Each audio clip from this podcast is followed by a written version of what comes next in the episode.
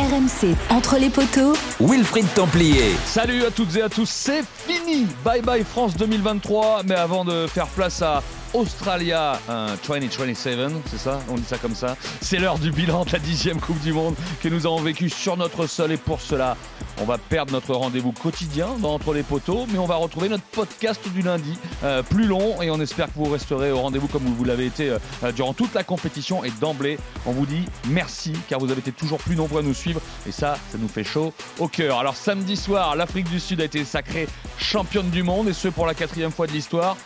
Encore une victoire d'un point, comme en carré en demi, 12 à 11 face à la Nouvelle-Zélande. Faut-il applaudir dès demain cet exploit ou n'êtes-vous pas convaincu par leur jeu, méthode au pluriel, car ils ont été très forts leur méthode, hein, sur le terrain mais aussi en dehors. Le bilan de cette Coupe du Monde, les déceptions, les coups de cœur, les bleus évidemment. Grande page 15 de France. Et ce qu'il a manqué aux hommes de Fabien Galtier pour être à la place des Springboks On va tout mettre sur la table. Et pour ça, allez, on convoque ce qu'on a appelé chez nous la Team France. Déjà, les reporters RMC Sport au chevet du 15 de France sur cette Coupe du Monde. J'ai nommé Winnie Claret. Bonjour Winnie.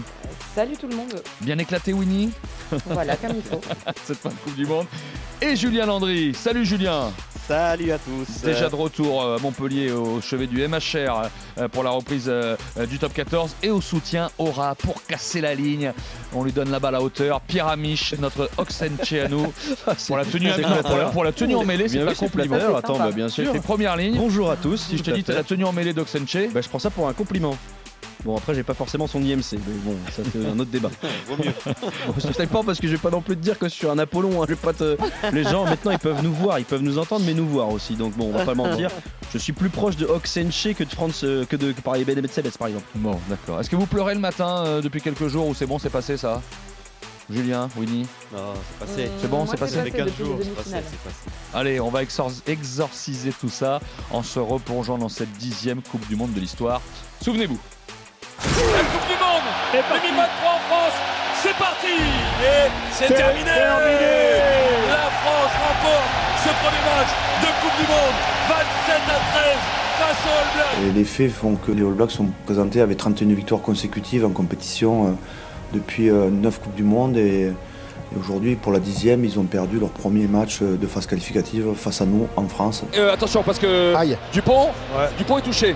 Ouh là là là Aïe, là aïe. Il a pris un coup de tête dans la mâchoire Oh là là mais pourvu qu'il n'y ait, aïe, aïe. pourvu, pourvu qu'il y ait pas de, de fracture Le compte à rebours 5, 4, 4, 3, 2, 1. Le quart de finale France, Afrique du Sud, le dernier de ce week-end avec Manili Bok qui donne le coup d'envoi. Eh bien, c'est parti si, il avance, la il avance. chevauchée. Allez, ça avance. ça Ça avance. va, On a perdu, perdu, on a perdu, perdu, c'est fini. C'est fini. La France est éliminée. Victoire Aïe, aïe, aïe, aïe, aïe, aïe. de l'Afrique du Sud. 28, 29 Quelle à 28. catastrophe. Ce soir, élimination de la France en quart de finale de sa Coupe du Monde. Voilà. C'est terminé. Back to back. 4 ans. L'Afrique du Sud, champion du monde. et leur titre de champion du monde. L'Afrique du Sud vient de s'offrir un quatrième sac.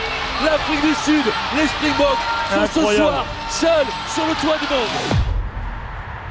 L'Afrique du Sud a remporté son quatrième titre samedi soir face à la Nouvelle-Zélande 12 à 11 et elle est seule au monde devant les All Blacks justement et leurs trois, titres. On va commencer par cette finale et ce champion.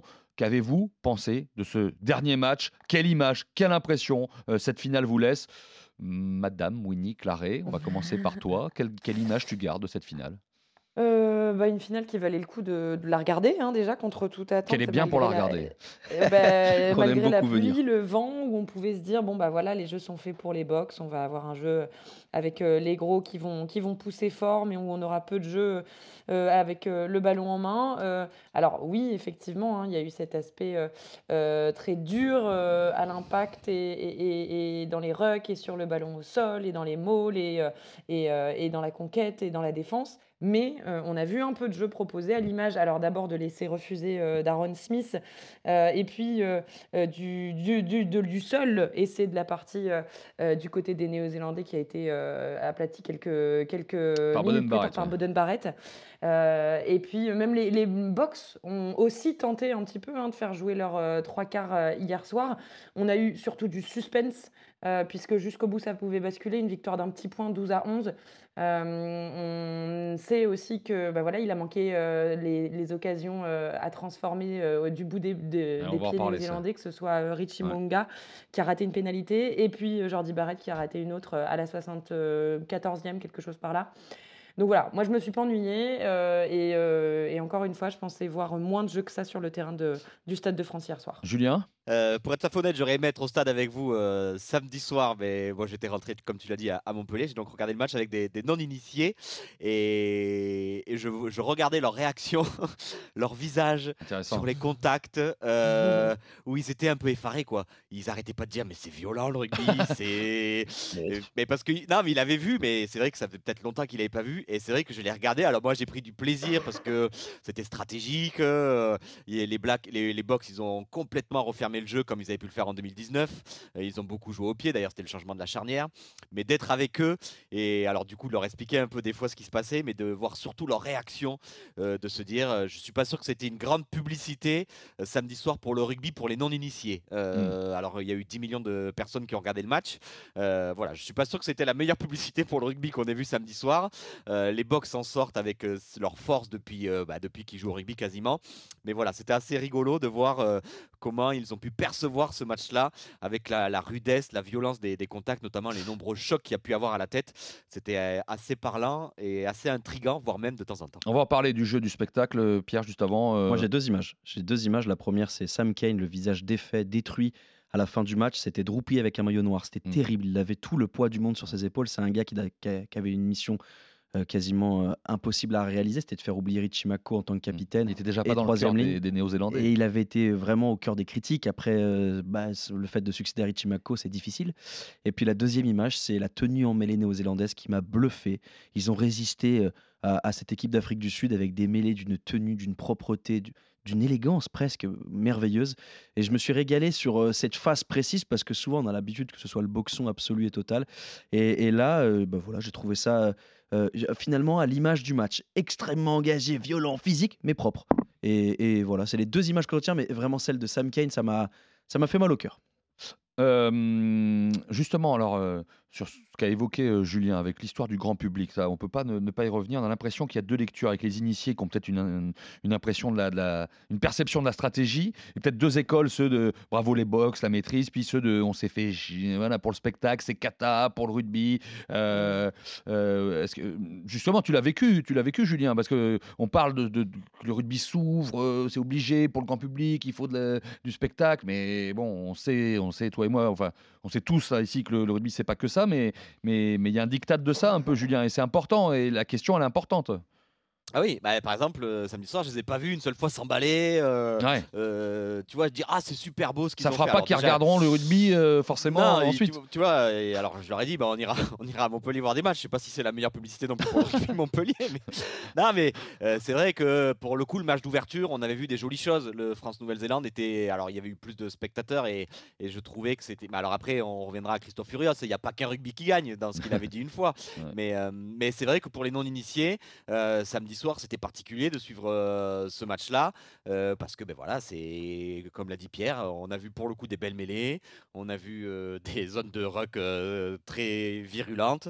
Mais oui, après la question, c'est est-ce que les, je suis pas sûr que les mamans qui ont regardé le rugby se sont dit ah je vais mettre mon enfant au rugby euh, la semaine prochaine. Euh, Je pense que dans cette volonté d'ouvrir le rugby à un plus large public, c'était pas peut-être la meilleure publicité qu'on pouvait avoir. Mais moi aussi, je me suis régalé à regarder ce match-là. Mais Winnie, est-ce qu'on est qu'on doit voir ça par le prisme du grand public? Il y a un diktat de ça pour le développement du rugby? C'est obligé que, euh, que ce soit. On doit plaire euh, absolument au grand public? Bah alors, est-ce qu'il y a un diktat de ça? Il y a un diktat de rendre plus accessible et, peut-être même aussi plus médiatique, spectaculaire le rugby avec plus de jeux.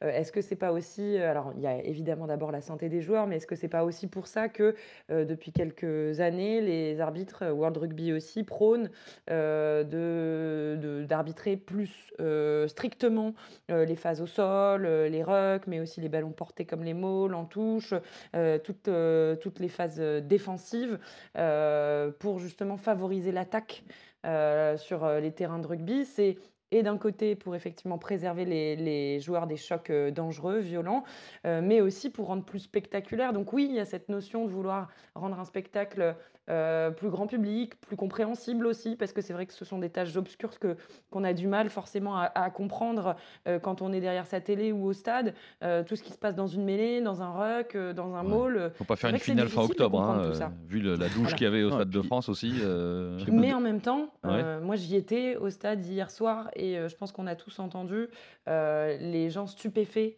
par l'intensité euh, des, de part et d'autre, euh, dans les chocs, euh, dans, dans, dans ces, par exemple, je revoyais là des images, mais euh, Colissi qui vient à un moment à la sortie d'un ruck, mais qui court comme un affamé sur Hardy Savea, qui vient le plaquer, mais euh, qui le dégomme, sincèrement c'est le mot. Et en même temps, est-ce qu'on doit se dire, ah bah non, c'est choquant, ça va pas amener des jeunes au rugby? Ou est-ce qu'on peut se dire aussi que oui, le rugby est un sport Ouais, de non, contact et de combat, et que cet aspect combatif, euh, bah, les Sud-Africains champions du monde euh, ont, excellé dans ce secteur-là et que ça se félicite. Et je pense aussi que ça aussi, ça se voit sur un terrain. C'est aussi ce qui impressionne euh, le public du rugby. Voilà, c'est très ambivalent. Je ne sais pas s'il y a un diktat.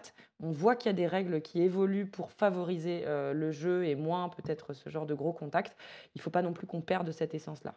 Euh, Pierre. Ouais, moi en Tu fait. t'appelles Pierre. Oui, tout à fait, c'est moi. non mais je voulais juste euh, voir avec euh, pour Ouais. rentrer un peu plus dans cette finale, mais bon, au-delà de ça maintenant, euh, parce que tu parlais des mêlées néo-zélandaises, de la mêlée néo-zélandaise qui a résisté, mais ils ont fait plus que résister dans un autre secteur, c'est le bomb squad sud-africain. Ouais, Il n'y a annihilé. pas eu le, les 7 avant finalement, ça n'a pas eu les- les- l'effet escompté Bah, sur les néo-zélandais. Peut-être que c'est aussi l'accumulation de la fatigue pour aussi ces sept avant sud-africains. Il faut pas oublier qu'ils ont eu 24 heures de récupération en moins. Ils ont disputé une demi-finale extrêmement engagée, très serrée. Quand les Néo-Zélandais, euh, eux, ouais, ont fini ouais. le match face à l'Argentine en sifflotant et, et- et en jouant un- une demi-finale qui était pliée à la 30e, en ayant 24 heures de récupération supplémentaire.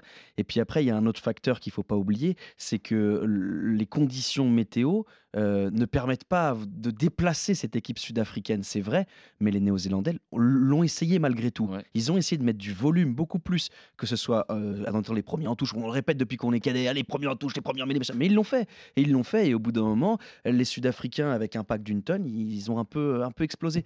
Puis il y, a un- il y a quand même un, un aspect de cette finale qui est déterminant, c'est la blessure de Mbonombi Oui. qui change tout.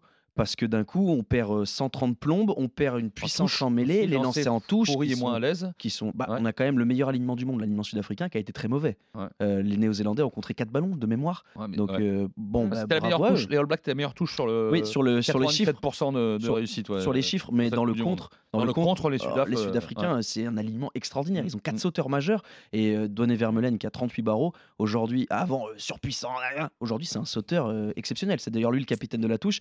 Et ce qui était assez drôle, c'est que j'ai eu la chance de vivre un match de la Coupe du Monde juste derrière le banc de Rassi Erasmus et Niemeyer. Euh, C'était le Irlande-Afrique du Sud et en tribune euh, avec le casque, le patron. C'était Donny Vermeulen. C'est lui qui disait vous allez jouer comme ça, le contre ici, machin. Voilà, Ouais. euh, bon, ils ont quand même euh, pas mal de, de tauliers sur le terrain. Avant le, Ouais, le- puis le la match. sortie de ouais. Deon Foury, non, pour le coup, Deon Foury, Ouais. euh, qui rentrait d'habitude à la 60e où il amenait Ouais. beaucoup d'impact, voire la 70e. Là, il s'est quand même farci 70 minutes et tu comprends aussi que c'est c'est pas Marx qu'ils avaient. Alors, c'était certes un très bon remplaçant pour le dernier, euh, le dernier quart d'heure pour remplacer Mbonambi, mais c'est vrai que le changement aussi, euh, la blessure d'Mbonambi a bouleversé un petit peu la, la stratégie euh, des box. Mais là où j'ai été surpris, moi, c'est la résistance des Blacks parce qu'avec la sortie de Kane, où tu te dis, ils vont résister une heure quasiment contre euh, les box et quand ils vont faire rentrer, comment ils vont résister? J'ai été impressionné par. euh, Avec Jordi Barrett en troisième Ouais, ligne. c'est ce que j'allais dire. Rappelle-toi, incroyable. Julien, quand même que à Twickenham, ça avait été la, la même chose. Au bout d'un quart d'heure, deux cartons jaunes du côté des, des, des Blacks. Et ils ont tenu, alors ils ont tenu pendant une vingtaine de minutes, ils ont tenu de- sur leur ligne, mais euh, encore une fois, ils étaient impressionnants. Alors euh, c'est vrai qu'à la fin, le score euh, ne Ouais, mais ils n'ont pas pas explosé là, comme à Blacks Twickenham. étaient solides, mais pourtant, euh, ils ont tenu à ce moment-là, alors qu'ils jouaient à 13 contre 15. Et déjà là, euh, il me semble me souvenir que dans le podcast, on avait souligné justement cette solidité des Blacks. Bah, sur cette finale, on avait parlé aussi du, euh, du- du duel des buteurs, hein, Munga Pollard, ben voilà. Euh, Julien, toi qui connais bien Pollard, ils l'ont pas rappelé pour rien. Il fait 13 sur 13 dans la compétition, au pied, 100%, 100% en finale. Euh, vaut mieux avoir un Pollard dans le moteur, euh, Julien, pour une finale? Ouais, mais on va en parler après aussi de la qualité de ce staff. hein. Euh, Oui. on- tout le monde s'est dit, euh, ah, ils perdent un talonneur, pourquoi ils perdre Pollard? C'est quoi cette folie euh, de faire ça? Mais et puis après surtout qu'ils perdent Pollard pour pas le faire jouer en- contre les Français en quart de finale, pour le pas faire jouer en demi-finale contre l'Angleterre titulaire. Tu te dis, mais où c'est qu'ils vont? Quelle est leur stratégie? Et en fait, tu as l'impression que depuis le début du mondial, ils se sont jamais trompés. Sur l'ombre d'un Ah choix ouais, qu'ils ont fou. pu faire depuis le début du mondial, ils ne se sont pas trompés une fois. Euh, et Pollard, leur stratégie en quart et en demi, elle est parfaite. Et c'est vrai que bah, hier, ils ont fait la restriction et que Pollard, il était là pour enquiller les points. Faf de Clerc, il était là pour faire du Faf de Clerc. Et oui, Pollard, hier, il y aurait bien eu, eu. Ouais, il y aurait eu Liboc, euh, c'était clairement pas le même match. Et euh, d'ailleurs, ils sortent très vite contre l'Angleterre la semaine dernière. Et là, ben, euh, avec le temps, ils se sont dit, cette fois-ci, on lance Pollard. Ils avaient Mais même pas, même pas prévu de le remplacer. Pollard, il a joué un match depuis un an Ouais. et il s'est farci une finale de Coupe du Monde hier soir Ouais. d'une intensité incroyable avec 100% en pied, quoi. Comme Mais il avait été ouais. extraordinaire en Moi, 2019. c'est pas le jeu au pied Euh, qui me. Et pas... là, il a été encore extraordinaire hier soir. Mais c'est quoi l'argument des box C'est leur staff ou leur équipe? C'est les deux. C'est c'est avoir trouvé la, la formule parfaite. En plus, euh, Pollard au départ, euh, Erasmus l'explique très bien. Il dit bah, Ouais, on va le faire jouer un petit peu. Un petit peu parce que ça fait euh, un match en 18 mois. Il a fait euh, 18 minutes contre. contre Leicester- avec Leicester. Ouais, avec Leicester. Bon, ben voilà, nous, on va le faire rentrer tranquillement. Après, le, vrai virage, je pense, c'est la demi-finale où Manili Bok, au bout de 30 minutes, il est pas dans Mhm. son match. Et ils disent Bon, allez, dehors. Et là, faut. Euh, J'aime pas utiliser ce terme-là, mais faut du courage, voilà, euh, pour, euh, pour sortir un joueur majeur quand même au bout de 30 minutes. Il l'explique aussi Erasmus en disant chez nous, on est honnête, on est honnête entre nous dans le groupe et il a accepté cette décision parce qu'il savait que c'était la meilleure pour l'équipe. Mais surtout le jeu au pied de Pollard formidable, que ce soit le jeu au pied de, pression, d'occupation, de le- les tirs au but. Mais c'est la défense. Il prend des avions dans la truffe pendant Ah, il a 80 défendu, minutes. ouais, il ouais, finit, il a Ouais, l'œil explosé, il a Ouais, 8 ouais. cm de, de balafre sur la tronche et pff, ça repart tranquillement. Il sifflote. Incroyable. Mais tu vois, quoi. dans- dans- vous voyez, dans cette stratégie, je réfléchissais à un truc hier, euh, on n'a presque pas vu euh, Vermeulen des matchs de poule. Et c'est lui, le taulier, en quart, Ouais. en demi. Et c'était prévu. Parce qu'il a De 38 Klerk. ans, ils l'ont dit on te laisse tranquille, euh, c'est Viseux qui jouait. Ouais. On dit en quart, il a disparu, Viseux, qu'est-ce qui se passe Et Mais de non, Klerk. ouais. Et pareil pour euh, le pilier droit remplaçant, Vincent Coche. Ils sautent et hop, ils remettent euh, Niakane. Non, mais ils savaient Mais- très bien où ils allaient. Alors c'est vrai que ça fait mal à certains joueurs euh, de sortir, tu l'as dit, Libok, pas- même pas dans le groupe euh, en, en finale. Euh, mais c'est comme ça, on avance et, et on se tait. C'est le staff qui décide. Écoutez là-dessus, sur les choix du staff, écoutez le sélectionneur Jack Ninaber. La première chose, c'est que nous avons les bons joueurs. Ce ne sont pas toujours les meilleurs joueurs à leur poste, mais ce sont les joueurs qu'il faut. Donc quand on décide notre stratégie et qu'on leur explique, un mec comme Cobus l'accepte, un mec comme Mani l'accepte. Il mérite probablement de jouer ce match. Mais il y a une part de stratégie. C'est juste qu'avec le groupe que nous avons, et comme les choses ne se jouent à rien, ça nous donne l'opportunité de faire des choses différentes. Les joueurs que nous avons ont la capacité de nous donner des tactiques différentes. Je le vois comme ça. Ouais, les boss, euh, c'est Ninaber, Erasmus, euh, Erasmus, Ninaber. euh, juste- Erasmus, Erasmus. Erasmus, Erasmus, ouais. les, les hommes marquants de cette équipe euh, pour vous, euh, Winnie, si je sais pas, qu'est-ce qui, qui t'a inspiré chez les chez les box?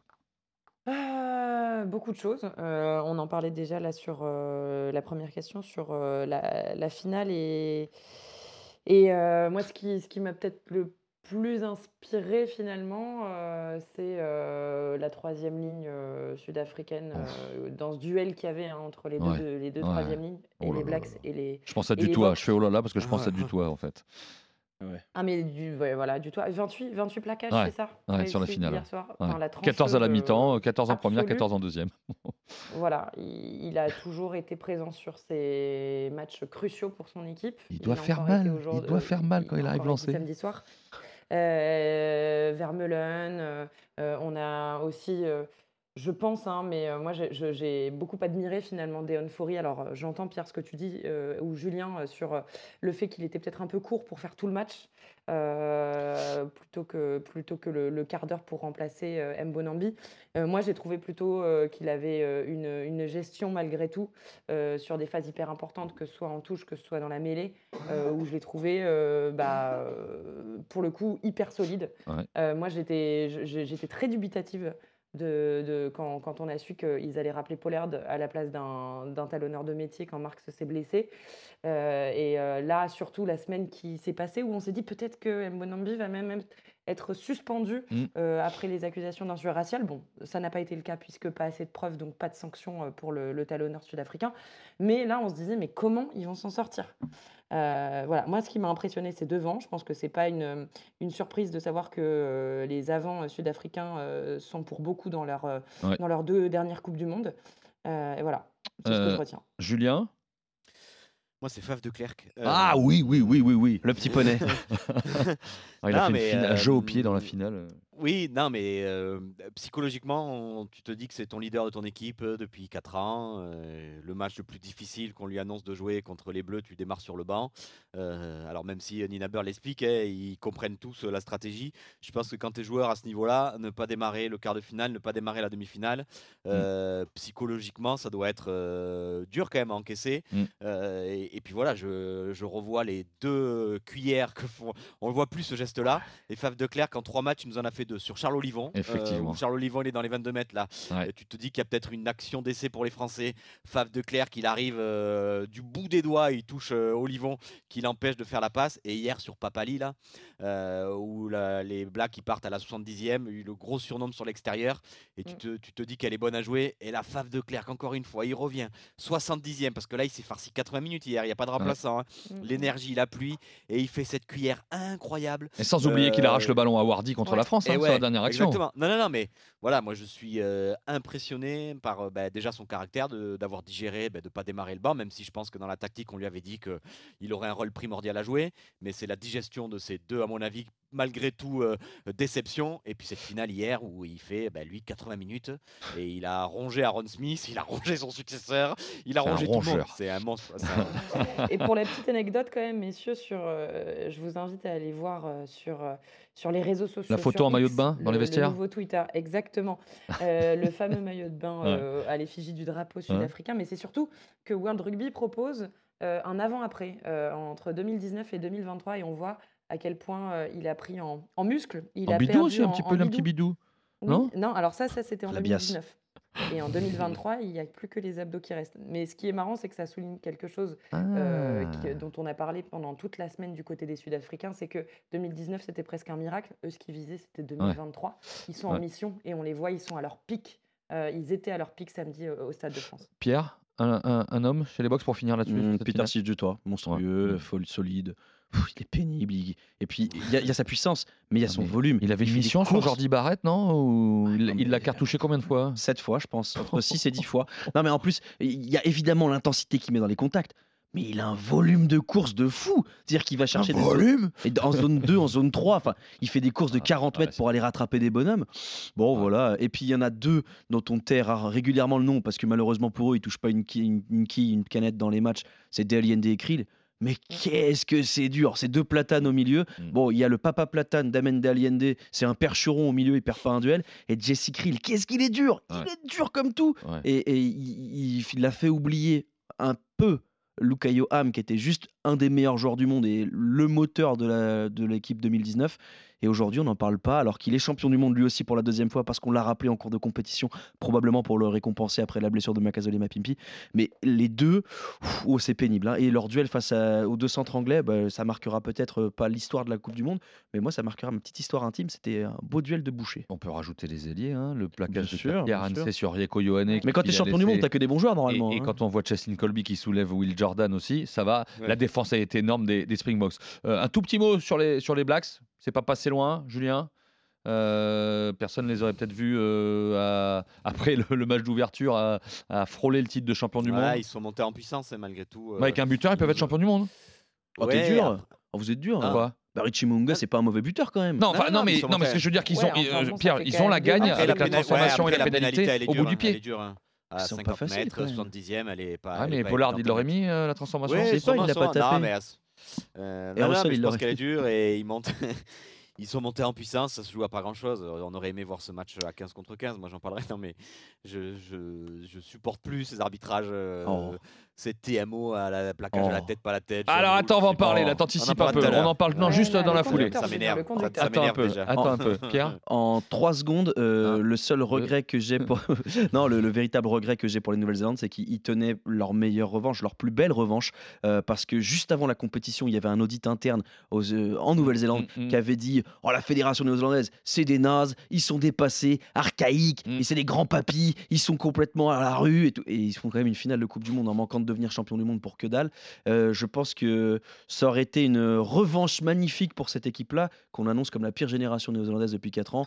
Bon, a priori, trop mal, ouais. ça va quoi, c'est pas, pas, pas, trop, pi- pas trop pire. Plus largement sur cette Coupe du Monde et justement, avant de parler du 15 de France, justement, malheureusement, il y a un sujet qui est revenu sur quasiment tous les matchs de phase finale, c'est l'arbitrage. Alors, est-ce que les gens versent un peu dans le complotisme? Quand on va sur les réseaux sociaux, c'est incroyable. Hier soir, il y avait que de ça. Mm. Enfin, avant-hier soir, il y avait que de ça. Euh, est-ce qu'il y a trop euh, d'opacité là-dessus? Alors, Julien, voilà, je te, on a on t'a senti bouillonnant, trop d'erreurs. Vas-y, explique-nous tout. Non, c'est pas qu'il y a trop d'erreurs, c'est que hum, il y a la zone grise quoi. Je- le plaquage, euh, c'est en quoi le pla- tu vois le plaquage d'hier de Kane et le plaquage de Colissi. Bah, Alors il y en a un c'est avec bah si. l'épaule, l'autre c'est avec la tête. bah, non, Kane, mais il se baisse je- pas. Oui, mais Colissi, se ouais, je trouve qu'il se baisse pas beaucoup. Oui, mais il y a beaucoup de subjectivité, quoi, c'est ça. Oui, mais c'est ça, euh, celui de d'Etsebet euh, contre la France, pareil. Celui de Taoufé Finnois contre la Namibie, c'est Mm. pareil. Euh, le- L'anglais, euh, le premier match contre l'Argentine, c'est la tête, Curry. Le problème, c'est que je trouve qu'il n'y a pas eu de, une règle précise. On sait quoi. jamais ce qui va se passer souvent sur on a toujours, les ben, quand on en avait parlé justement en quart de finale, on avait fait le débat tous les deux où on disait plaquage à la tête, c'est forcément rouge. Et ben j'ai l'impression qu'aujourd'hui plaquage à la tête, c'est pas forcément rouge s'ils estiment qu'il y a des circonstances atténuantes et ça dépend quel est Ah, le c'est TMO et ça dépend quelle est la lecture de l'arbitre et, euh, et s'il fait un 90 ou un 80, ça change un peu la perception. Donc euh, j'aimerais qu'il y ait plus de clarté. Tu parlais justement d'opacité, de clarté sur ça. Et ben plaquage à la tête, c'est Oui. rouge ou pas rouge parce que hier malgré tout, ça bouleverse la finale. Alors oui, que certes le plaquage de Kane il est moche euh, et évidemment Ah. que ça doit mériter rouge, mais celui de Colissi, il n'y a pas non plus beaucoup de maîtrise. Donc voilà, moi le truc qui m'agace, c'est que euh, en fonction de l'arbitre, en fonction du TMO, eh ben, la décision elle peut changer d'un match à l'autre et c'est du coup très compliqué à arbitrer et encore plus difficile à suivre pour les, les gens qui regardent les matchs. Winnie Ce qui est difficile, en fait, euh, c'est que là, la question qui se pose plus globalement, c'est comment finalement on sanctionne euh, ce genre de geste euh, épaule-tête euh, ou tête contre tête. Euh, parce qu'en fait, quand on regarde dans le règlement de World Rugby, euh, la base, c'est qu'évidemment, euh, un, c'est un rouge, et en plus, derrière, on peut passer en commission et avoir euh, au minimum six matchs de suspension. Mais on a de nombreuses circonstances atténuantes. Et c'est là où, moi, je trouve que euh, ces circonstances atténuantes, euh, elles sont trop subjectives selon euh, l'arbitre, selon ce qu'il décide, euh, s'il décide de faire appel, oui ou non, euh, à euh, la vidéo, à quels angles on va regarder, à est-ce qu'on va demander à l'arbitre de touche aussi ce qu'il a vu selon là où on est sur le terrain. Et euh, on aura beau euh, essayer euh, de, de rendre le plus cohérent possible les décisions euh, Ouais. ce- de tous les matchs pendant une compétition, en fait, par ces, par ces circonstances-là, euh, on n'aura jamais la même décision. Et nous, on comprendra jamais, du coup, public, on n'arrivera pas à comprendre pourquoi d'un match à l'autre, on n'a pas les mêmes décisions pour des choses qui nous semblent euh, plutôt évidentes et euh, généralement la même chose, c'est-à-dire qu'à un moment, il y a un joueur qui se prend euh, un choc violent sur la tête. Et pour ça, bah, ça pose la question plus globale de est-ce que tous ces petits alinéas, des circonstances, des est-ce qu'il ne Ouais, faudrait pas trouver quelque chose de plus cohérent? Un- L'opacité, je disais, euh, Pierre. je suis sait- pas du tout d'accord avec vous. Ouais. Pardon, mais je suis pas du tout Ouais. d'accord avec vous. À ce moment-là, on n'a qu'à faire un arbitrage Twitter. On vote. Alors, est-ce que vous auriez mis carton rouge ou pas carton rouge L'incohérence de l'arbitrage, C'est pas d'un match, c'est pas au- c'est pas d'un match à l'autre. La cohérence, c'est au sein du même match, parce que c'est un sport à interprétation. Donc chaque arbitre interprète la règle, mais tant qu'elle est clairement dite avant et que ça ne change pas au cours des 80 minutes, ça ne crée pas un précédent, ça ne crée pas une injustice. L'injustice, c'est au sein du même match arbitrer deux situations identiques différemment. C'est ça l'injustice. Ouais. C'est pas toi, dire Kane, par exemple, Kane et Colissi, c'est pas les mêmes situations. c'est pas les mêmes situations. Kane, il met un coup d'épaule directement dans la tronche. Colissi, il est en train de plaquer. Le, le plaqué, lui, est en train de chuter et il le touche avec sa tête, l'arrière de son crâne. C'est pas du tout un geste volontaire. Il a pas une maîtrise fou, folle. Mais euh, d'ailleurs, il s'est clairement expliqué par le TMO. Oui, c'est un haut dangereux, d'un haut degré de dangerosité, mais il a des circonstances atténuantes. Sa victime, entre guillemets, est en train d'être plaquée et lui ne vient pas l'impacter directement au visage. Il tape le corps et il remonte. Voilà, après on a le droit de dire je suis pas d'accord avec cette règle-là, mais elle est bien appliquée. Et puis moi ce qui me rend le plus fou, et c'est ça qui vraiment, je trouve, que ouvrir le rugby est formidable, mais l'ouvrir c'est aussi prendre un risque. Et le risque d'être jugé en permanence par des gens qui n'y connaissent rien. Et je veux pas faire le sachant. Moi aussi, des fois, je fais des conneries, je dis des bêtises.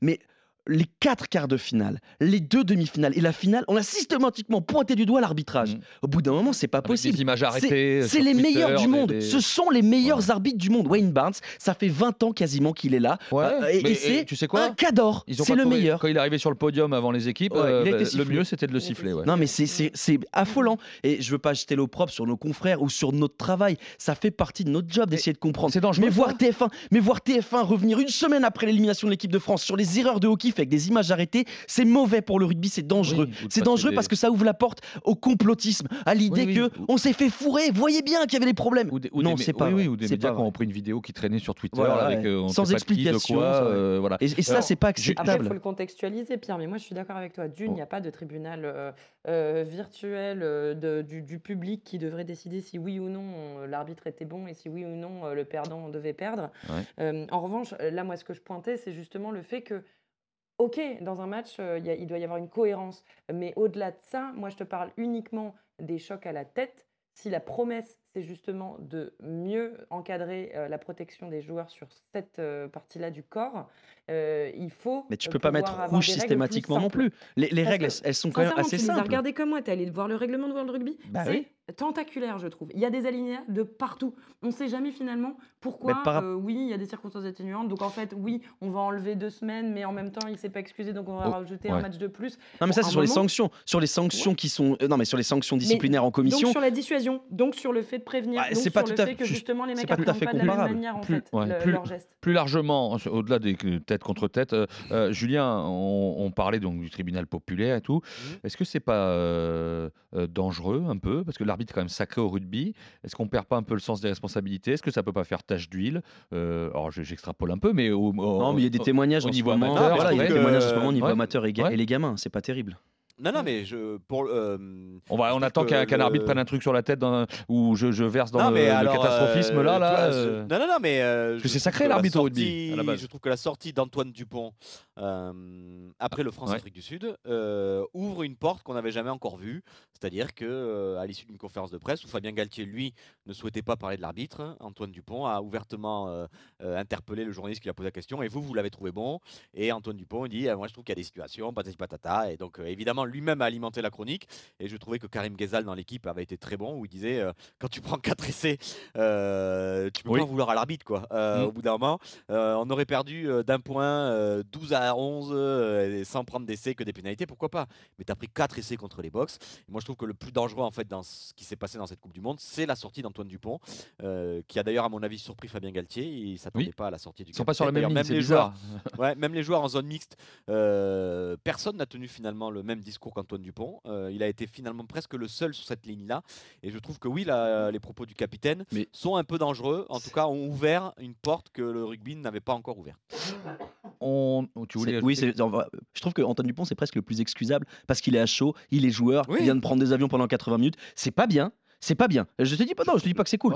C'est- pas bien. Enfin, Bon, c'est son choix, hein, il y va sur ce terrain peut-être pour œuvrer pour plus ouais, tard. je- je euh, pense aussi que euh, c'est la Coupe du Monde qu'on t'a promise, t'as fait beaucoup de sacrifices, il a, fait une- il, a été Mm, opéré oui, 15 jours avant, il a pris Oui, mais il a des 80 minutes d'avion. en tant que capitaine du Bien 15 sûr, de France en Mais je veux dire, c'est euh, c'est pas bien, mais c'est presque, je trouve, le plus excusable, c'est lui.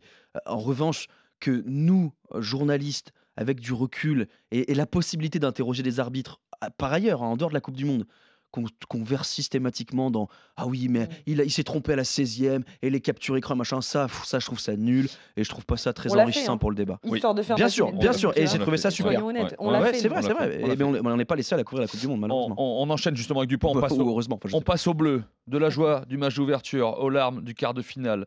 Il vous dit quoi ce parcours du 15 de France, Julien? Frustrant, euh, parce qu'on avait fondé beaucoup d'espoir euh, dans cette équipe, mais le, plateau a fait que ben, tu avais une finale à jouer en quart de finale et que on était alors prêt à la jouer, mais peut-être pas aussi prêt qu'on aurait pu l'être euh, si on avait eu un, calendrier plus simple. Je pense que on en reparlera sûrement. J'espère qu'un jour Fabien Galtier nous fera un débrief de cette Coupe du Monde et qui hein souhaitera parler. Euh, je sais ou pas. Non, non, mais ou pas. Euh, quand je vois les Blacks qu'ils n'étaient pas forcément prêts pour le premier match, et je trouve qu'on a aujourd'hui, avec du recul, mis trop d'importance sur ce match-là. On a blessé des joueurs majeurs sur la préparation pour être prêts pour ce match-là. Quand les Blacks, eux, avaient des blessés sur le match d'ouverture et qu'ils ont fait revenir tout le monde tranquillement pour les quarts de finale. J'ai l'impression qu'on s'est un peu trompé d'objectif, euh, avec euh, évidemment le, le, souvenir de 2007 où on avait raté ce match d'ouverture contre l'Argentine et que ça avait pesé sur la suite du mondial. Et je pense qu'ils ne voulaient pas revivre ça. Mais je pense qu'on est monté trop haut pour euh, la Nouvelle-Zélande et qu'après, ben, il a fallu redescendre avec des matchs d'un moindre niveau, avec en plus cet échec contre la Namibie, malgré tout, qui a cassé, je pense, un peu la dynamique. Ah, et que derrière, il a fallu remettre tout le monde en, en piste. On a pété beaucoup de garçons trop importants sur ce mondial. Donc, oui, frustrant parce que tu sens qu'il y avait la possibilité d'être pour la première fois champion du monde. Winnie, il parle de la Namibie, c'est pas le tournant euh, dans le parcours d'équipe de France, la Namibie, Winnie La bah blessure non, moi, tu vois, je pense que c'est même avant, c'était l'Uruguay le tournant. Pourquoi? Parce que ça a révélé quelque chose qu'on avait soupçonné dès début août pour le mhm. premier test match en Écosse. C'est que finalement, cette fameuse Les profondeur de banc avait que prônait depuis 4 ans euh, le staff de l'équipe de France euh, en essayant de dire bah voilà maintenant on s'entraîne à 42 on a du temps pour travailler ensemble donc même les cadres sont plus des cadres euh, on n'a plus les cadres et puis les, les, peintres non c'est plus ça c'est voilà tout le monde est au même niveau peut jouer ensemble on se connaît par cœur bah non, en fait, on l'avait vu en Écosse, c'était quasiment qu'une équipe faite de remplaçants. on a perdu là-bas. face à l'Uruguay, on a remis euh, l'équipe B. Mm. Et euh, on a eu beaucoup de mal euh, à venir à bout de ces Uruguayens qui, eux, ont montré énormément d'envie sur la pelouse du LOSC. Et ouais, c'était une alerte. Et moi, je pense que c'est un des tournants, c'était ce moment-là de se dire, bah, oui, en fait, on a un mental d'acier, on a des cadres hors pair, mais une fois que, une fois que ces, ces, ces joueurs-là sont sortis du, du terrain parce qu'on ne peut pas tous les faire jouer 80 minutes, eh ben on n'est pas aussi solide que l'Afrique du Sud, que les Blacks, par exemple. Alors, je, parfait enchaînement, c'est magnifique tout ça. Euh, parce que la question que j'allais parler, j'allais poser à Pierre, c'est qu'est-ce qu'ils euh, ont de plus que nous, l'Afrique du Sud, par exemple? C'est ça, cette profondeur euh, C'est beaucoup plus de choses Je vais te dire quelque chose d'assez impopulaire, mais pour moi, rien. Rien. C'est les résultats de l'équipe de France sont en trompe-l'œil. On est éliminé en quart de finale, mais ça s'est joué à la pièce en fait parce qu'on n'est pas à des années-lumière ni des box, ni de l'Irlande, ni de l'Angleterre. Ah, moi je trouve qu'il a manqué cette année. Autant en 2022 on était dominant, cette année dans tous les, dans beaucoup de matchs, on s'est dit il manque un petit truc, il manque un peu de ça. parce qu'on est très exigeant face par rapport à une équipe dont on espérait tout, on rêvait tous d'être champion du monde. Parce que et je dis on, j'aime pas faire ça, mais parce que quelque part cette équipe de France c'est aussi un peu la mienne. C'est 15 ans de rugby, c'est mes rêves de gosse. Ils incarnaient tout ça. C'était Antoine Dupont qui devait soulever la Coupe du Monde à domicile au Stade de France après un parcours héroïque. Et ça on l'a pas eu, mais mais c'est pas tant leur faute que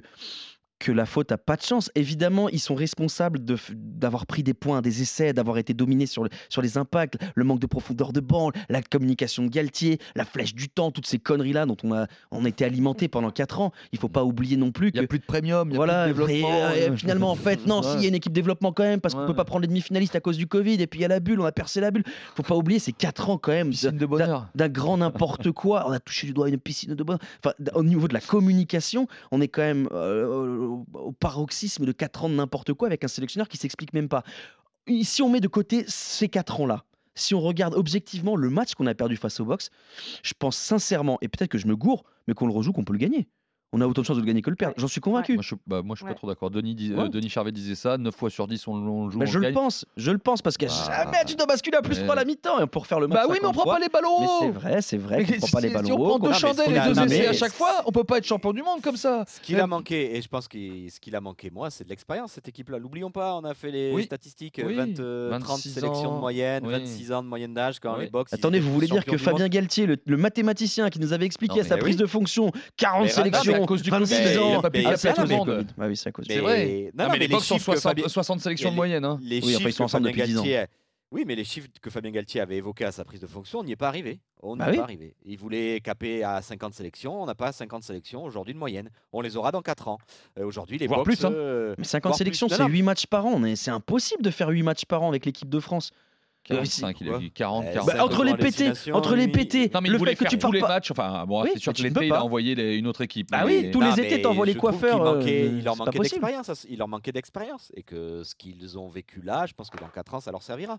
Alors, il faut espérer que euh, cette équipe-là va continuer de grandir. Elle va être euh, complétée par euh, les champions du monde du vin si on leur laisse un peu le Mm. temps. Mais voilà, moi, je pense qu'il a manqué d'expérience, de la gestion euh, de ce match-là. Et quand tu as pris deux essais sur la tête après 20 minutes, tu changes un peu de stratégie défive. Accessoirement, vois il a manque des du cadres Toit- aussi. Tu vois du Toit et Mostert sur les ailes, Ouais. et ben, au bout d'un moment, tu y mets un Olivon sur l'aile et tu tu tu t'adaptes aussi défensivement. Parce que je trouve qu'on a manqué d'adaptation défensive aussi sur le match contre l'Afrique du Sud. Quel regard, Winnie, quel regard, on va demander à tout le monde, vous avez sur la Coupe du Monde de Fabien Galtier? Ah, Elle n'est pas facile cette Ce question. soupir.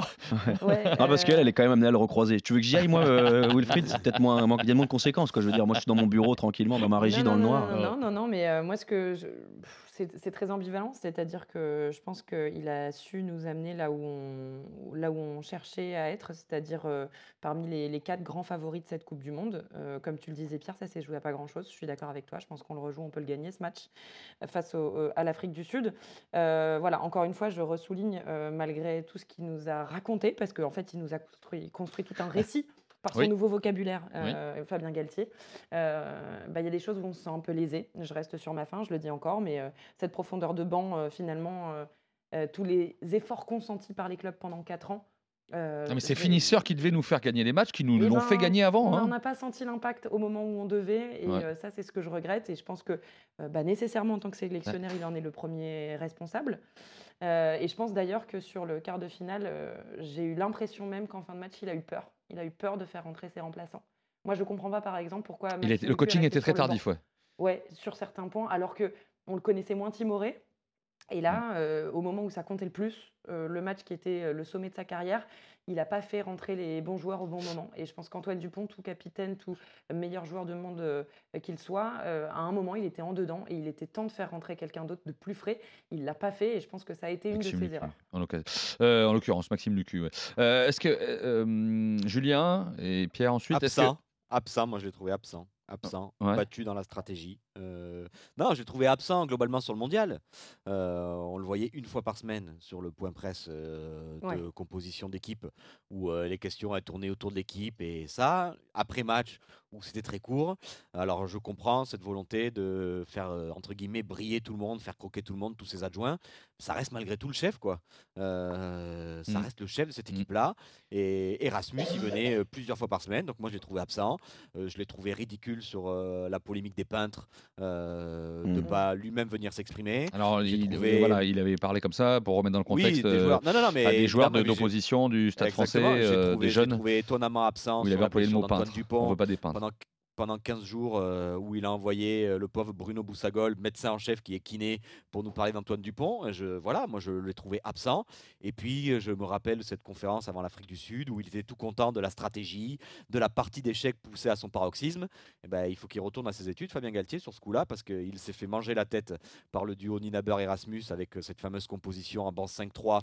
Bah, D'autant que Antoine. Dupont sur le doc de TF1 euh, présente C'est de il- quand il Clerc, et présente ça à ses ah, puis finalement, on vient d'apprendre que c'est. euh, Mais bon, De Clerc qui sera quand même là, donc ça veut dire qu'ils se sont plantés dans leur composition d'équipe qu'ils avaient prévue.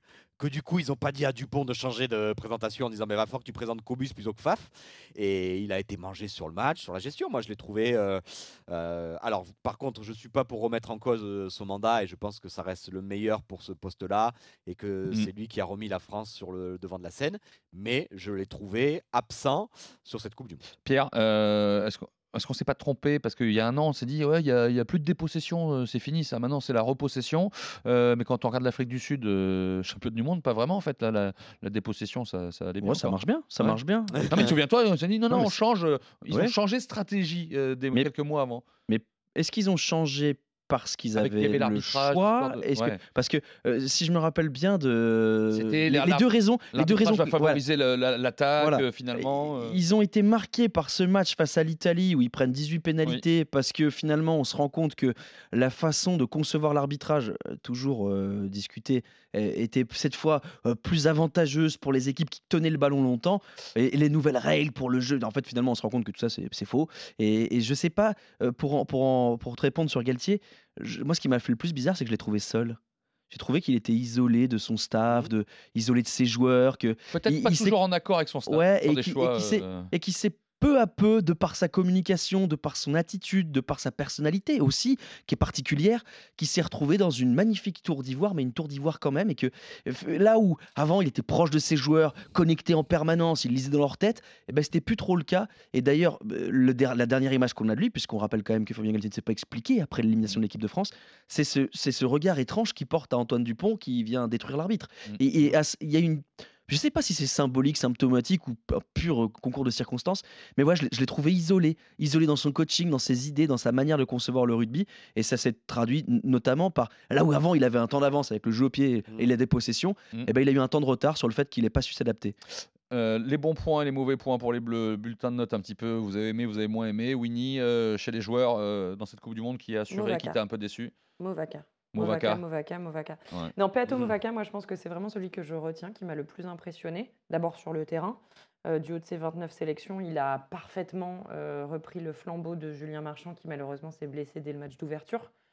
Euh, rien que sur son dernier match, le quart de mmh. finale face à l'Afrique du Sud, hein, c'est l'un des ceux qui a le produit le plus de jeux en tant que talonneur c'est quand même quelque chose à noter. 95 mètres parcourus ballon en main, 5 défenseurs battus. Alors évidemment, il a moins plaqué en moyenne que les Sud-Africains, puisque typiquement, eux, euh, ils étaient justement dans cette pression défensive en nous, arrosant de chandelles. Euh, mais malgré tout, c'est l'un des plus gros plaqueurs aussi du côté des, des Bleus sur ce match-là. Moi, ce qui m'a le plus impressionné finalement euh, pour Movaka, c'est surtout l'ampleur, l'envergure qu'il a prise euh, au à la mesure euh, que la Coupe du Monde avançait dans le vestiaire. Euh, moi, on a eu la chance hein, d'être en bord de terrain pendant les matchs des Bleus. Je le voyais à côté sur le banc une fois qu'il sortait. je peux vous dire que c'est celui qui donnait le plus de la voix, mmh. qui essayait de donner le plus d'indications dès que ses coéquipiers étaient près de lui au bord de touche. Et, ça, moi, j'ai trouvé ça admirable parce qu'il faut quand même bah, avoir un peu de cran euh, en pleine Coupe du Monde quand on, remplace euh, l'un des tauliers euh, qui est Julien Marchand dans le vestiaire. Et ta déception? Ma déception, en fait, c'est assez ambivalent. C'est-à-dire que ma grosse déception, c'est Louis Bielbiaré. J'aurais encore plus attendu de lui. C'est la surprise, la sensation de l'été. On en mm. a tellement fait, peut-être que c'est pour ça que j'avais tellement d'attentes. que oui, il a marqué beaucoup d'essais. Euh, pendant cette Coupe du Monde, mais euh, je l'ai trouvé encore trop, peut-être pas assez d'expérience euh, à ce niveau-là. Normal, à son âge. Mais pas assez solide, pas assez, il n'a pas tenu son couloir et ça nous a fait défaut, pas que face à l'Afrique du Sud. Et ça, je le regrette. voilà. Alors, est-ce que le choix de, le positionner lui en titulaire plutôt que Gabin Villière lui aussi, Gabin Villière, qui revenait d'une longue blessure et qui n'était pas au niveau auquel on l'a connu en 2022. Mais voilà, ça, c'était mon. Le secteur qui a un peu pêché, c'est sur cette aile gauche pour le 15 de France. Julien? Non, mais Movaca, je pense qu'évidemment, euh, dans les satisfactions euh, majeures de ce 15 de France, il, sera tout en haut de, de la liste. j'ai bien aimé Aldrit à des moments, j'ai bien aimé Olivon. Mm. J'ai aimé le retour d'Anthony Gelonche, même si est-ce qu'il était vraiment prêt à jouer contre l'Afrique du Sud, je ne sais pas. Voilà, mm. il y a des choses que j'ai aimées dans ce mondial, mais évidemment Movaca. De ce que j'ai pas aimé, je Gaël Ficou m'a mmh. globalement déçu. Euh, je pense qu'on attendait plus de lui. C'était le, on parlait justement d'expérience. C'était le plus capé, le capitaine de la défense, et, euh, je trouve qu'il n'a pas forcément répondu aux, aux attentes qu'on pouvait placer en lui. Et je suis déçu après de la gestion du staff sur certaines blessures, euh, d'avoir gardé Marchand coûte que coûte quand mm. tu apprends qu'il vient de se faire euh, alors opérer du genou, mais bon, c'est qu'il n'était pas forcément opérationnel.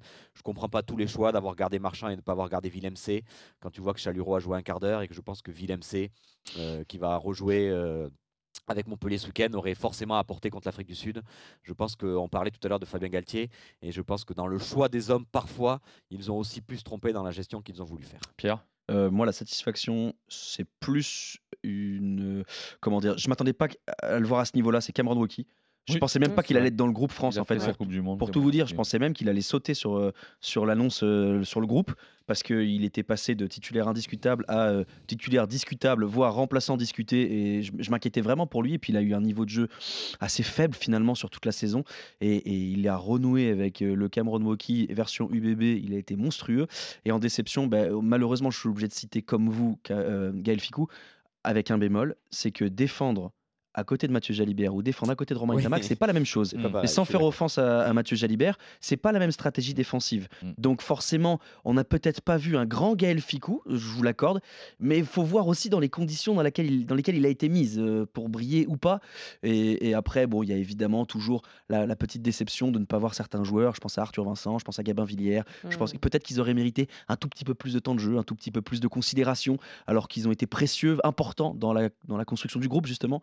Et là, bah, finalement, ils ont quasiment pas joué et on les a Bah, L'Uruguay fait en mal. Dans, Ouais. en parlant du tout tournoi, à fait mal, l'Uruguay fait mal à tous ces joueurs-là. Ouais. Ouais. Alors moi je mettrais évidemment Movaca, je suis d'accord avec vous. Charles Olivon, je l'ai trouvé. Oui, je, je voulais citer. Charles Olivon. Charles Olivon taulier dans cette Coupe du Monde et dans les discussions. Évidemment, euh, Gaël Ficou, quand on voit Daliende et Krill en quart de finale, euh, voilà, il tient un peu de la, euh, de la comparaison. J'étais un petit peu déçu par euh, Damien Penaud. Euh, alors, il a marqué beaucoup d'essais, mais à l'inverse, le jeu sans ballon de Damien Penaud, Ah oui. il faudra qu'il règle plusieurs choses Ah, sur le, jeu en l'air, tu veux dire. la défense. Ou, Ouais. Non, mais c'est vrai. Sur Oui, c'est vrai, mais- Fautif sur les deux essais des, des Blacks, Oui. fautif sur l'essai de la Namibie, fautif sur l'essai de Colby? Ça fait quand même beaucoup à son passif. Oui, c'est Oui. vrai, mais il faut Non, savoir mais- ce qu'on veut. Oui. Faut sa- voilà. Non, mais on peut doit- pas, on peut pas. à ce niveau-là. euh, voilà. Oui, mais on peut Bon. pas, on peut pas. euh, bon, bref, je vais pas rentrer dans un débat interminable comme on peut avoir avec Finn Russell. Ce que je veux dire, c'est on peut pas prendre que les qualités et laisser les défauts.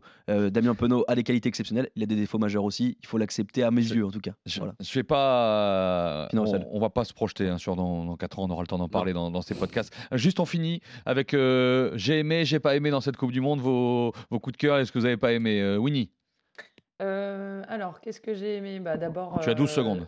la- Ah, ok, c'est Un j'ai aimé, un j'ai pas aimé. Allez, non, non, non, t'en attends. choisis Le Fais qu'un. ce que tu veux, vas-y. Mais... Le Portugal, d'abord ce nul face à la Géorgie 18-18, et puis surtout cette victoire alors qu'ils savaient qu'ils n'étaient pas qualifiés face aux Fidjiens pour leur dernier match de poule. Un petit point, ils ont fait basculer la rencontre, et ça, ça prouve que oui, il faut ouvrir plus grand les portes euh, à euh, aux plus petites nations euh, du rugby mondial.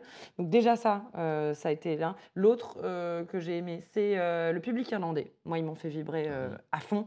J'ai adoré. Je suis allée voir Écosse-Irlande. J'ai eu la chance d'aller au Stade de France en tant que spectatrice et euh, j'ai été juste ébahie pendant 80 minutes par cette ambiance de dingue. Euh, ce que j'ai moins aimé, moi, c'est cette crispation à partir des quarts de finale autour de l'arbitrage. Euh, on n'a pas échappé à ce débat. On en a encore parlé là Ouais. euh, à ch- après chaque match de phase finale. Ça me dérange parce que du coup, on on peut pas regarder des matchs sereinement sans se demander s'il n'y a pas eu trucage, aide de l'arbitre d'un côté ou de l'autre. Ça, ça me déplaît fortement. Bah voilà, je vais m'arrêter là. Je pense que c'est pas mal. Merci Winnie. Julien Euh, non, alors, je vais faire court. J'ai aimé. Alors du coup, on va, je vais livrer des petites coulisses parce qu'on peut maintenant le livrer. Euh, j'ai aimé nos huis clos euh, de l'équipe de France.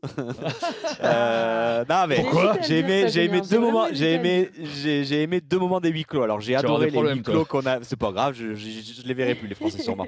non, j'ai adoré quand on allait à Rueil-Malmaison euh, observer les entraînements à huis clos d'équipe de France où Très le papy, un petit, un petit papy arrivait avec ses jumelles et il Ah s'installait à ouais. côté de nous et il nous prêtait des jumelles parce qu'elles étaient mieux que les nôtres parce qu'on avait des Ah, les jumelles de touristes. Et lui, il avait des jumelles incroyables où tu pouvais voir presque euh, derrière l'entraînement. Et j'ai adoré quand il arrivait avec son petit vélo pour avec ses jumelles et se mettre à côté de nous. J'ai adoré celui-là. Et j'ai adoré le moment que j'ai passé avec Wilfried à Aix-en-Provence où nous avons euh, traversé une rivière au péril de notre vie alors qu'il y avait un chemin qui allait juste derrière. Nous avons escaladé un muret et pour finir dans un arbre où nous avons escaladé un arbre pour assister au retour d'Antoine Dupont le dimanche matin courir. Voilà, c'est la petite C'était cet coulisse, élève euh, un peu, Julien Landry. là, avec-. Exactement.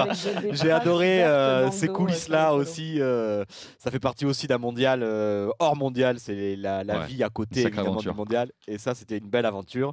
Et il n'y a pas grand-chose que j'ai pas aimé parce que c'est toujours pareil et je préfère retenir que le positif.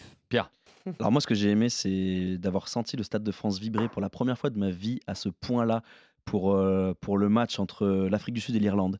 Je, je sais pas, il s'est passé un truc électrique dans l'air sur un match de poule et j'ai adoré l'idée qu'on puisse voir un grand match de rugby avec pas beaucoup de points et qu'à la fin il y ait personne qui chiale. C'était la première fois que j'allais au Stade de France et que personne n'était malheureux parce que c'était qu'un match de poule Mhm. et ça m'a fait du bien de me dire qu'on pouvait perdre un match et que c'était pas, pas grave.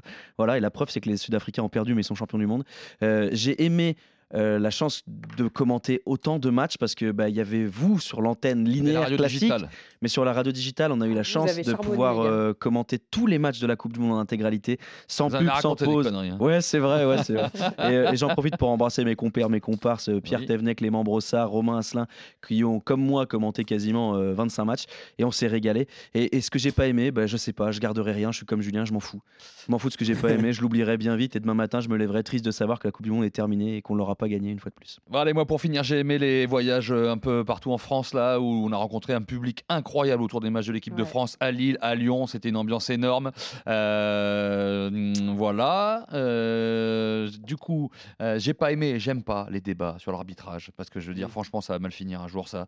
Euh, c'est vrai qu'on peut dire l'arbitre s'est trompé, comme tu as dit, on l'a expliqué, mais on, c'est expo- exponentiel, j'ai l'impression. Et je voudrais pas que ça, ça, ça, ça, ça, ça- ça entraîne des difficultés pour les, les- les jeunes arbitres ou pour euh, euh, l'arbitrage en, en milieu amateur, euh, parce que là, évidemment, à force de le faire sur Twitter, on va le faire sur les stades Mm. aussi. Donc ça, j'ai, j'ai pas aimé du tout. J'ai pas aimé le lundi, le lendemain de France Afrique du Sud, en se réveillant, en se disant, bah mince, c'est presque c'est fini en fait. Ouais. là. le, le jouet il est cassé. Voilà, mais on a vécu une très belle aventure. Et puis, bah, merci à vous trois. Merci. euh, euh, on n'a pas envie de se quitter, mais toutes les bonnes choses euh, ont une fin. Le rugby continue. Le top 14 a repris bientôt. Plus vite qu'on pense, bah, le tournoi destination. Il va falloir bien se la nuque quand même pour les Oyonnax, Castres et les. Ouais. décompression. Euh, France-Irlande, on- ce sera au stade Vélodrome début février. Merci Julien. C'était cool quand même. Merci. C'était cool. chouette. C'était Ah, sympa de vivre bon tout moment. ça ensemble. Merci Winnie. exactement. On va, on va se retrouver très vite quand même sur le rugby, sur l'antenne d'RMC. Et on, on remercie tous les gens aussi qui ont téléchargé le podcast. C'est énorme. On a, on a explosé tous les chiffres euh, au mois de septembre et encore plus au mois d'octobre. On vous garde pendant 4 ans de plus sur ce podcast. Et cette fois, on y arrivera en Australie. On sera champion. Merci à tout le monde. Euh, Merci euh, à Arthur Robert et Maxime Bolin à la réalisation. Et on se, on se retrouve très vite. Salut.